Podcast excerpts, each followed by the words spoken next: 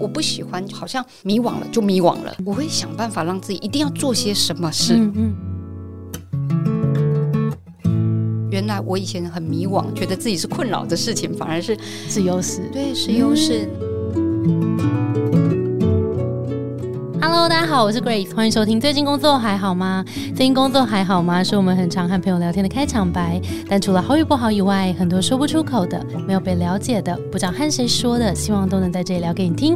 节目每次都邀请一位在职场上努力发光发热的来宾，来和我们聊聊最近的工作与生活。今天呢，我非常开心邀请到跟着我们很多课程的一个同学 Vicky，他在职场上已经超过二十年的经历了。那一天就在跟他小聊了一下，觉其实，在职场上大家都会不同的阶段遇到不同的重新思考的阶段状态，我就很想要知道说，哇，那二十年可能在这一路上有好多可以聊的，在每一个阶段，呃，可能会遇到什么样不同的心态，怎么思考，那是不是要做转换？那 Vicky 其实一直都在家具产业里面，他在里面也做过蛮多不同的 role。那现在二十年了，现在好像有一些新的想法了，所以就想要今天跟 Vicky 好好聊一聊这二十年的经历，有没有什么样的思考点、转换点，跟他可能在我们这里有上过很多不同的课，每一堂课对他来说，他有没有收到什么样子不同的线索跟资讯，然后带到下一个阶段，这样。好，那我就非常开心邀请到 Vicky。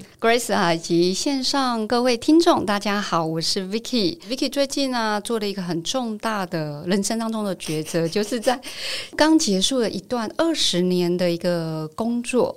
这很不容易耶！而且这一份工作是我大学毕业的第一份工作，天哪！而且还是唯一的一份工作。对，哦那我们就赶快来聊一下这二十年当中啊，在同一间公司做二十年的感觉是什么？我我觉得我自己是很喜欢改变，很喜欢做不一样的事情的人。哦对，所以我其实会进入这个呃家居这个产业，主要是因为我大学是念空间设计，嗯念室内设计，嗯嗯很自然也是想找空间规划方面的工作。然后接着的话，就是从家具产业切入，嗯然后从销售开始做起。嗯那销售做了一段时间，两三年，觉得销售遇到瓶颈了，就想要转回来做室内规划。可是因为就是呃自己的部门主管就觉得说，哎、其实我对公司有一定的向心力，觉得我离开太可惜了，就说，哎、嗯公司有些职位在做扩编，那你要不要直接转弯到做一些仓储行政的工作？我说那就试看看吧，反正就在自己很熟悉的领域，然后转到仓储行政，一开始觉得哎转换有新的东西学习，哇，很兴奋。那一段时间呢，大概也是过了两三年，觉得哇，这个工作开始已经失去了一种新鲜感。这个时候呢，我动了心了，想要转换的时候，刚好我们的采购人员他离职了，当时的另一个部门主管又说。还是你要试试？对，你要不要试试？我想说，哦，又是一个新的挑战，因为这个是完全采购，是我们是针对国外采购的，嗯。又是不同的领域，那也是大概做了两三年之后，我就觉得说采购，因为那时候采购还兼做行销，嗯嗯嗯。可是当我真的做了大概三年多，又觉得说想要转换，嗯。其实是因为这样子一段时间刚好有这样的因缘际会，那采购行销做完，转总经理特助，嗯。然后接了客服，天哪！然后全公司都做一轮了。对，然后最后甚至又到门市去当店长，然后又转回来当，后来在管理部当主管。你几乎是真的把每个角色都做一轮。大概除了财务吧，然后我会在管理部其实待时间待最长，我待了八年。那为什么会待这么久的时间？最主要是因为他有太多的事情要重新去面对，不管是法令，又是新的学习，HR 的专业各方面的，让我觉得说，哎，其实我是可以做一些跨领域职务。真的，你就是一个跨领域人才。虽然你在同一间公司，但是你一直在跨领域。哎对，嗯，就是因为这样的不断的在跨领域，所以我觉得，哎，其实不断的在扩充自己的职能。啊，在这二十年的工作经验里面，你觉得最印象深刻、迷惘的时候，会是你会说是哪一段？我我觉得到最迷惘倒是去年、啊，就是最近这一次，是不是？对，因为其实每次在迷惘的时候，刚好就是有个机会哦，让我转换，啊让我重对对对新学习。然后，其实应该是我第一次迷惘的时候，是当我做行销采购，可是刚好那时候我结婚生子了。啊，有个人生更重大的，对，没错，有一个人生更重大，那时候已经在职场大概已经八九年嗯了，嗯好、o k 大概三十岁左右嗯了。第二个迷惘就是在去年的时候，那当时其实说真的，在一间公司将近二十年，当什么职位都已经轮调完了。这个时候反而不知道说，哎，那我接下来下一步要做什么？嗯其实我也跟我主管稍微聊过，我主管说，那你你还想转换到哪里去？你说说看，那你还想转换到哪里？我说我不知道。好那我也觉得说，其实自己也在探讨自己想要的是什么。你是什么让你决定说好？那我现在好像该离开这边，这个重大的决定怎么来？第一个，当我认识我自己的这些天赋的时候，我觉得我还可以再做什么？嗯因为我觉得之前过往的那个产业已经算龙头品牌了。嗯嗯，的确，既然已经到一个领导品牌，我觉得我想转换成不同的产业，所以呃，既然有这样子的一个天赋，我觉得学习、成就、责任这些，其实我觉得管到哪一个产业，我觉得自己都会有可能发光发热。啊，更有信心的感觉吗？对，因为你有参加我们工作坊跟优势思维嘛。对你的前五是什么第一个就学习，啊？非常合理。对，第一个就学习，第二个是交往，第三个是成就，第四个是责任，第五个是关联。我先解释一下好了，学习这个天赋其实是很喜欢有新的学习，那个学习有时候不一定要对应什么目标，嗯，那就是有新的东西就觉得好开心。所以其实像刚刚对应到前面 Vicky 的经验来说，就是他可能真的没有想过自己在一一间公司可以待那么久。如果这个公司是完全做单一的事情，他绝对待不下去。是但是因为刚好在他快要无聊的时候，公司内部就会有一个新的机会出现，然后他的学习天赋就觉得哇好棒哦，有一个新的东西可以学，然后喜欢扩充自己的技能的感觉，所以他就可以在这边待了很久。对，这是重点。对对对，所以这个很酷，这个是有对应的。好，这个是一个嘛，就发现自己哇，学习原来这么重要，这样。对，后来其实应该是不断不断的再去反思，发现因为自己有一个呃成就的一个责任跟成就的天赋，就是一直会推进我，一直一直 push 我，一直推着我，就是要完成很多的事情。嗯那其实也是因为这样，所以一段时间真的是嗯。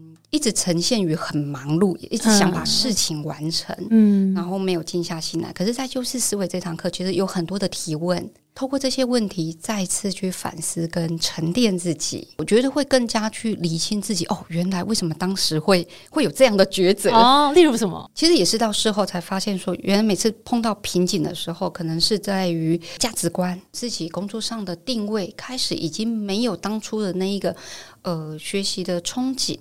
或者是一个成就的一个，就是一直要完成什么事的一个成就，那你刚刚不是有提到说在课程里面有很多的提问，你有觉得哪一个提问让你特别印象深刻吗？我觉得每一个提问都让我思考很久，所以我就觉得线上课程其实是要好好的静下心来。你觉得在哪一堂课里面让你找到下一个机会的那个线索是比较多的？其实应该是在跨领域那时候，我我觉得再一次去理清自己，因为一开始第一堂课在优势思维的时候，先认识自己的一些天赋，对然后再去理理清自己的价值观跟自己想要的什么。对，啊，我觉得在跨领域的这一堂课当中，其实哦，原来回顾自己，原来自己以前是组合型的。啊，因为有那个跨领域能力地图，对不对？对对对对对，然后发现原来自己一开始是组合型，然后后来就是开始走到管理职、走到线型的时候，啊嗯，哦，发现原来以前是很迷惘，因为一直在做跨领域转换的时候，其实很迷惘，因为不知道到底下一步要转到哪里去。后来发现，其实原来这也是我的很大的优势耶。没错。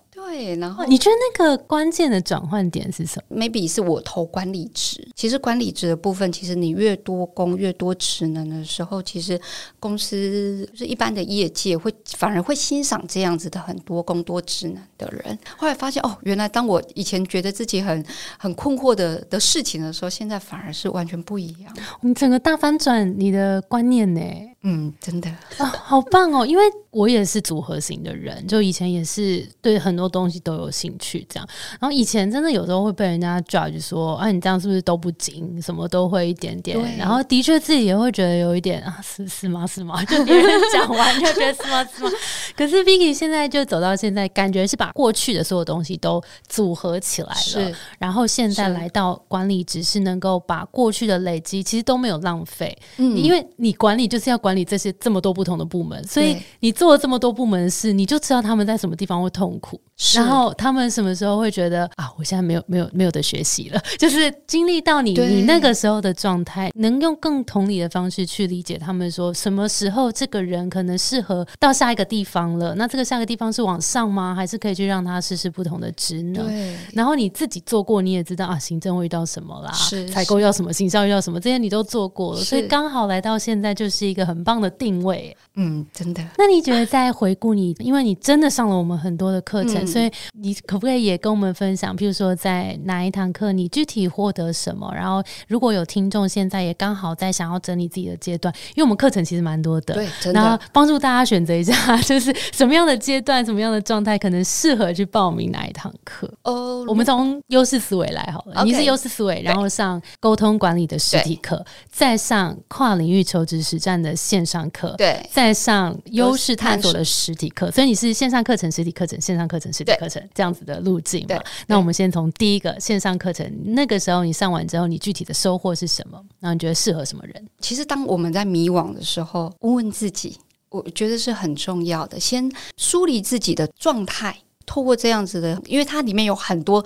实作跟锻炼的部分，我觉得很赞，超赞的。嗯嗯，如果说一开始真的不清楚自己到底要什么时候，其实我觉得优势思维其实先去理清。啊，比较像整理自己现在的状态，然后上完课会比较有一个清晰的，可能是更认识自己的感觉。对，OK，我好。我觉得很重要，因为它是一个很基础、很重要的一个课程。OK OK，那再到第二个，你是上沟通管理的实体课，这个我们开的场次比较少一点，但我们今年也在也在规划。这堂课，比较像是那时候我们本来就是规划给你一定要上过优势思维，对或是它是一个进阶课，就是你要对天赋有已经有认识了，你才能来上，因为我不会再去解释这些天赋，我直接来讲他在沟通管理怎么应用了对。那这堂课你的收获是什么？跟你觉得适合什么人？就他一定要有基础的，已认经对对他一定要认识。因为沟通的时候，因为我们已经先知道这些天赋的他每个天赋他的特质的时候，那你在运用的时候，你会比较好跟人家互动、沟通、理解。嗯还有我们其实上的一些冰山理论的，嗯嗯，对，对对有整合其他的工具进来。觉得其实是真的很重要。我觉得每一堂课都是不断的在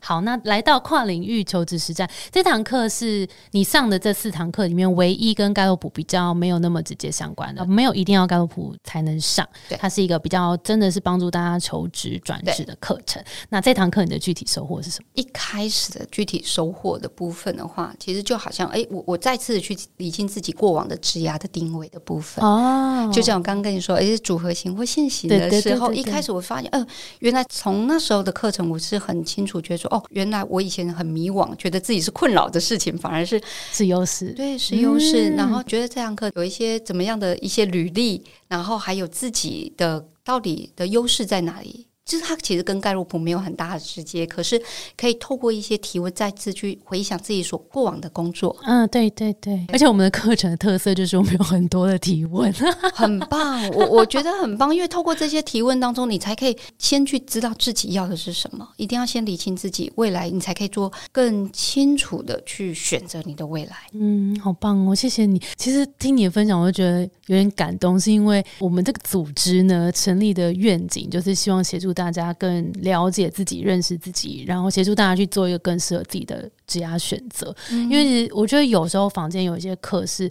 告诉你啊，面试要怎么做履历，怎么写。其实如果这个不是你的目标的话，你后面做的选择，你可能就会一直回来不确定，然后质疑，最后面是没有办法这么的确认。所以唯一的一个方法是让我们可以很确认自己这条路走得更踏实，其实是得要回来更了解自己。所以真的，我们好，那最后一个就是近期的，就那天刚好我们有聊到是呃优势探索的实体课程。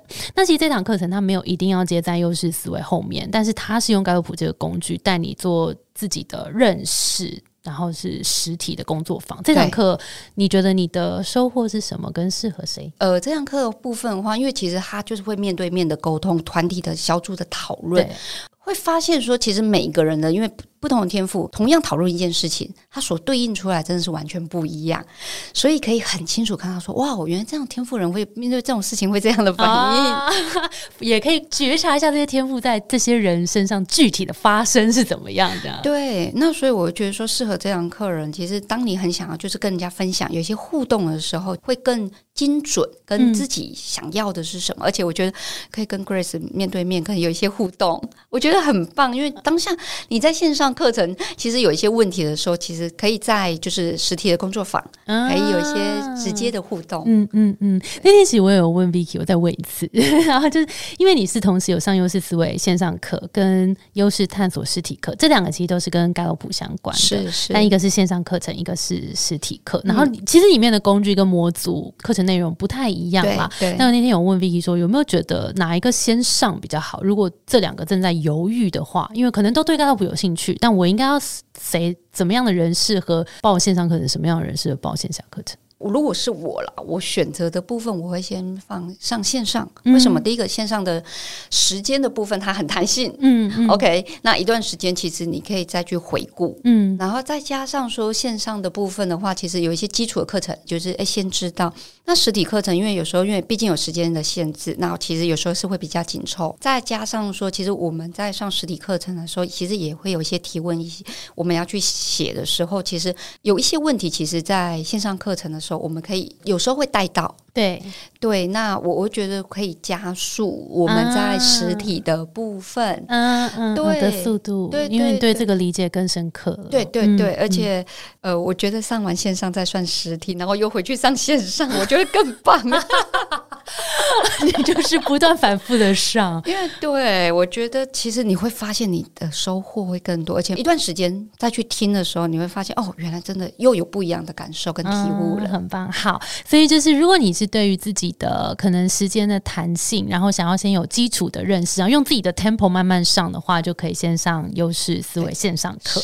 那如果喜欢跟大家讨论，然后如果有问题可以及时的来问老师，然后可以呃真的有逼自己在一天。有些人是这样，有些人喜欢上实体课，是觉得我就是留这一天，对我就没得拖了，我就是这一天来学，这样，然后就把自己锁在这个地方上。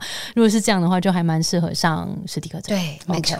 好，我们最近其实，在三月十八还有一堂这个优势探索的实体工作坊，所以如果大家有兴趣，可以我们会把刚刚讲到的这四堂课都放在资讯栏，然后大家可以去看一看。这样子，感谢 Vicky。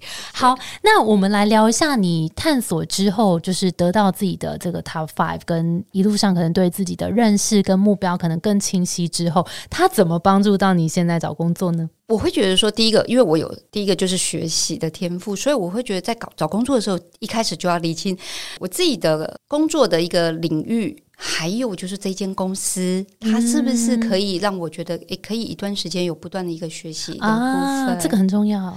公司文化也很重要，没错，这是很常被大家忽略的，这个很重要。对，因为公司文化跟自己的价值观常常要做有一些连接的部分。我我觉得在找工作的时候，其实会有这样的相关联的影响。嗯嗯嗯，因为其实因为我也做蛮多一对一的同学嘛，那有些他们就会跟我分享说，责任这个天赋就责任心太强，不喜欢让别人失望，非常重视承诺的，有时候真的会让自己很累。对。你也会吗？会啊，再加上成就加责任，对啊，对啊，对，有一种那种使命必达的工作狂，对啊，对啊。那你在路上，你有在调试这件事情吗？还是你怎么找到跟这个东西共处的平衡？其实我觉得，感谢，我觉得在职涯上有有贵人来提醒我哦，真的，真的，真的。其实我我觉得我的主管其实是我的直属主管，他教我怎么做懒蚂蚁。对。也太可爱了吧！真的，他觉得说，其实你一直在忙碌的时候，其实尤其当你身为主管职的时候，其实，在这些执行，当然你做的一定是比他们更快或更精准更好。那你要如何去充分的去运用授权？对对对，充分的授权，然后如何去做好？懒蚂蚁的工作，你要不要跟我们解释一下这是什么意思？懒蚂蚁哦，懒蚂蚁就是说，其实就像蚂蚁，其实非常的忙碌嘛。可是，在这一群忙碌的蚂蚁当中，可是当他碰到一个，因为他们就是很做 routine 的工作，嗯。可是当有一天呢，危机来的时候，例如说，哎，可能食物已经没有了，他必须要重新再找食物的时候，或是碰到一些外来的一些危机的时候，这个时候他们这些工蚁他们不知道该怎么办，嗯，这些蚂蚁不知道该怎么办的时候。可是这个懒蚂蚁平常都是不做事的，嗯，它就只是在不断的观察、侦查，找寻新的机会。嗯，然后一旦有一些状况的时候，它可以想办法的去重新调度，对，嗯或者是说重新的一些当组织有一些变化的时候，它可以适时的一些创造不同的一些 rule。嗯嗯嗯，对，所以他才会跟我说，其实公司已经在正常的运作当中，如何去创作不一样的事情。哦，就是不要呃忙于 daily routine 当中，对，但是，多一点时间去探索新的机会。对，但这其实是比较像是主管要做的事情，其实是真的是所以主管在他定义里面可以当个懒蚂蚁。对对对对，其实主管呃应该是要做重要但不紧急的事，啊，重要跟紧急的事情排除未来的一些哦，对，重要跟紧急的事情，你应该是想办法让你的 member 赶快去做执行。啊 OK OK，很棒，这个是成就跟责任的带给你的一些不同的发现。是是 OK OK，很赞。好诶、那我们来聊一下，进到现在，因为到下一个阶段了嘛，就是跟二十年的公司说分手了。其实刚刚前面有小小聊，就在正式录音之前，其实呃，Vicky 现在也有蛮多机会，嗯，也陆续在谈的当中，然后感觉也都还蛮顺利的。是那你可不可以跟我们分享一下，你在认识这个天赋之后，你有没有把它试着用在你的不管是面试或是履历履历的呈现上面？就是你怎么去呈现这个优势？其实应该是我在履历当中再次去把如何去呈现这个成就跟责任，把它具体化甚至量化的去来叙述这些你过往的一个成绩、呃对，没错。其实我觉得具体化的叙述其实很重要的。啊，因为成就本来就应该不小心都成就了蛮多事，只是有时候因为你又在寻，就是又去追寻下一个成就了。有时候如果没有把它好好记录下来，它可能、其实这些都是很棒的成就，所以的确回去回顾一下我过去成就了些什么，然后把它数字化。对对对。那你觉得责任这件事情可以怎么样在面试或是你的求职的这个过程当中，让大家知道说，哎、我是一个有责任心的人？因为听起来比较，对，就好像是说我每次在跟 其他人乐于学，等下乐于学习跟责任，这都很难很难呈呈现，对不对对？除非我们这样子聊了一个小时，其实呢，我我觉得学习的部分的话，其实可以再从，应该是说，因为我的工作关系，我必须常常跨部门去沟通。嗯嗯嗯，对对，对，那包含就是说，因为工作关系，会去跟一些呃同仁们，当他想，他可能也很迷惘，想要离职的时候，我会做一些离职访谈。哦，当然，我我讲学习这件事情来说好了，因为我一直在不断的在做呃职涯的，应该是说职务上的转换。那每一次职务上的转换的时候，我就必须透过学习。那我当然我会跟他，我上了什，我甚至跟他讲我上了什么课程，那我带给我什么东西，啊，我如何带给我团队。哦很棒，这很具体，对对，我会把这些很具体的去说明，甚至我会跟他讲我做了什么，这是学习的部分。那至于责任的部分的话，我觉得某程度其实。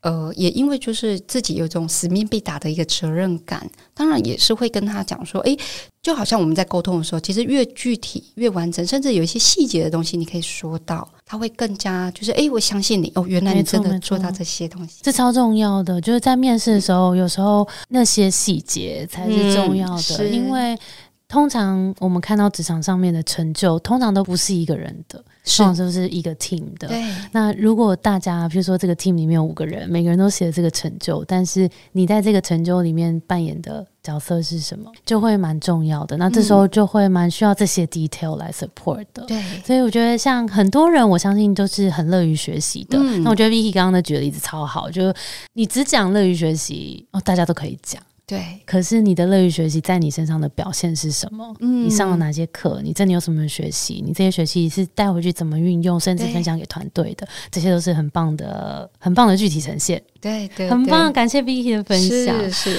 好，那最后我想问一下，现在你有没有想要对过去迷惘的自己说些什么呢？跟自己讲加油，这么简单？真的，还有真的跟自己讲说，很快的就可以拨云见日了，都是一个过程，下一个机会跟转换就在等着你了。天哪，好棒，好正向哦！期待大家，如果现在刚好在一个小小迷雾当中，每个人都一定有了。我在这个路上有好多好多时候感觉啊啊迷雾出现了，迷雾出现了。但是自己只要做一点点什么，比如说上个课什么课啊，对或是问问谁啊、有时候那些雾就会慢慢散去了。相信它一定会有拨云见日一天，就是你自己做好准备，然后其实你看见的机会会更明确。非常感谢谢 Vicky 今天精彩跟真诚的分享。那我们今天的节目就到这边喽。我们的节目是最近工作还好吗？如果你在职涯上有遇到任何的烦恼，欢迎到我们节目资讯栏看更多的服务。谢谢你的收听，我是 Between Ghost Grace。我们相信职场不是一个人战斗，一群人一起前进，绝对比一个人走得更踏实安心。我们会陪着你一起把职涯走得更顺利。如果你也喜欢我们的话，欢迎订阅我们的 Apple Podcast，也分享给你身边的朋友，或留言给我们。也可以到节目资讯栏追踪我们的 IG 和社团。我们也会把刚刚 Vicky 有提到的几个不同的课程也放在资讯栏，所以大家有兴趣可以去看看。那我们就下周见喽，拜拜。